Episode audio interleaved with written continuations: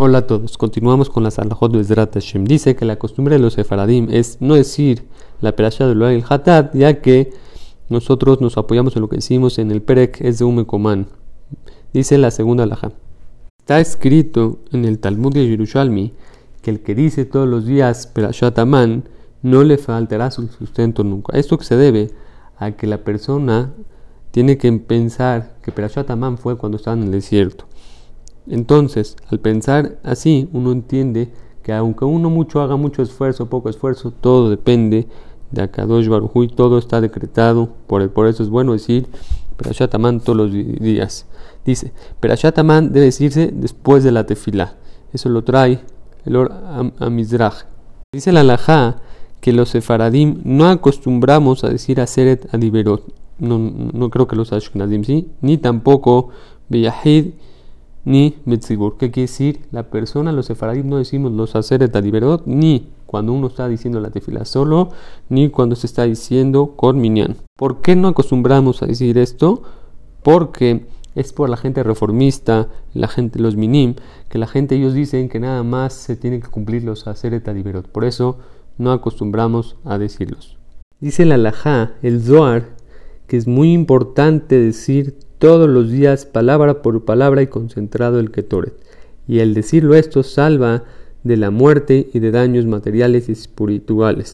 Esto es también porque Akadosh Baruj quiere y alela tanto el Ketoret, por eso es muy importante. Ahora, nosotros también acostumbramos a decir el Ketoret antes de la tefilá. Así, entre paréntesis, también después de la tefilá, después, antes de leer Shabbat, también lo decimos. Dice en nombre de Rabbi Shimon Bar que si la persona entendería lo importante que es el Ketoret, agarraría cada palabra del Ketoret y le pondría una corona, porque es tan importante. Ahora, además, aumenta y dice que la persona que dice con concentración y bien dicho el Ketoret, tiene asegurado el Olam Abba. Dice la Laja. Que lo que nosotros acostumbramos a decir Korbanot se tiene que decir siempre cuando es de día. El motivo por qué se tiene que decir de día, porque los korbanot cuando se hacían en el Bet se hacían solo de día.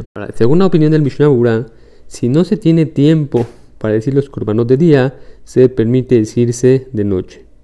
Ahora, por ejemplo, Raubadia y el Kavahaim dicen que el que los, los dice de noche no se considera que los dijo como cumplir eh, de la parte de la tefilá, sino se considera como que si dijo estudió Torah. Por eso, cuando es de día, tiene que volver a repetirse. Ahora, en caso de necesidad mayor, por ejemplo, que uno tiene que decir Selijot, o en los días de una persona que se tiene que ir muy temprano a su trabajo, dice el Alajal en el Elgut Yosef que se permite decir 90 minutos antes de la salida del sol. Ahora, según el Alajá dice que en caso de necesidad mayor se permite decirlos una hora y 36 minutos antes de la salida del sol. Acuérdense, esto es Shaot de Maniot, que se tiene que hacer la cuenta. Vamos a ver más adelante la cuenta, cómo se hace Shaot de Maniot para poderse decir. Dice el segundo Elial Yosef, los corbanos decirlos no es una obligación, si no es una buena costumbre. Dice la alajá que en un caso que la persona llegó tarde al Beta Knesset, dice que se salten los corbanot y les diga después de la tefila. Ahora, en caso de que tenga tiempo para decir algunos korbanot, que diga antes de la tefilá y después diga su tefilá.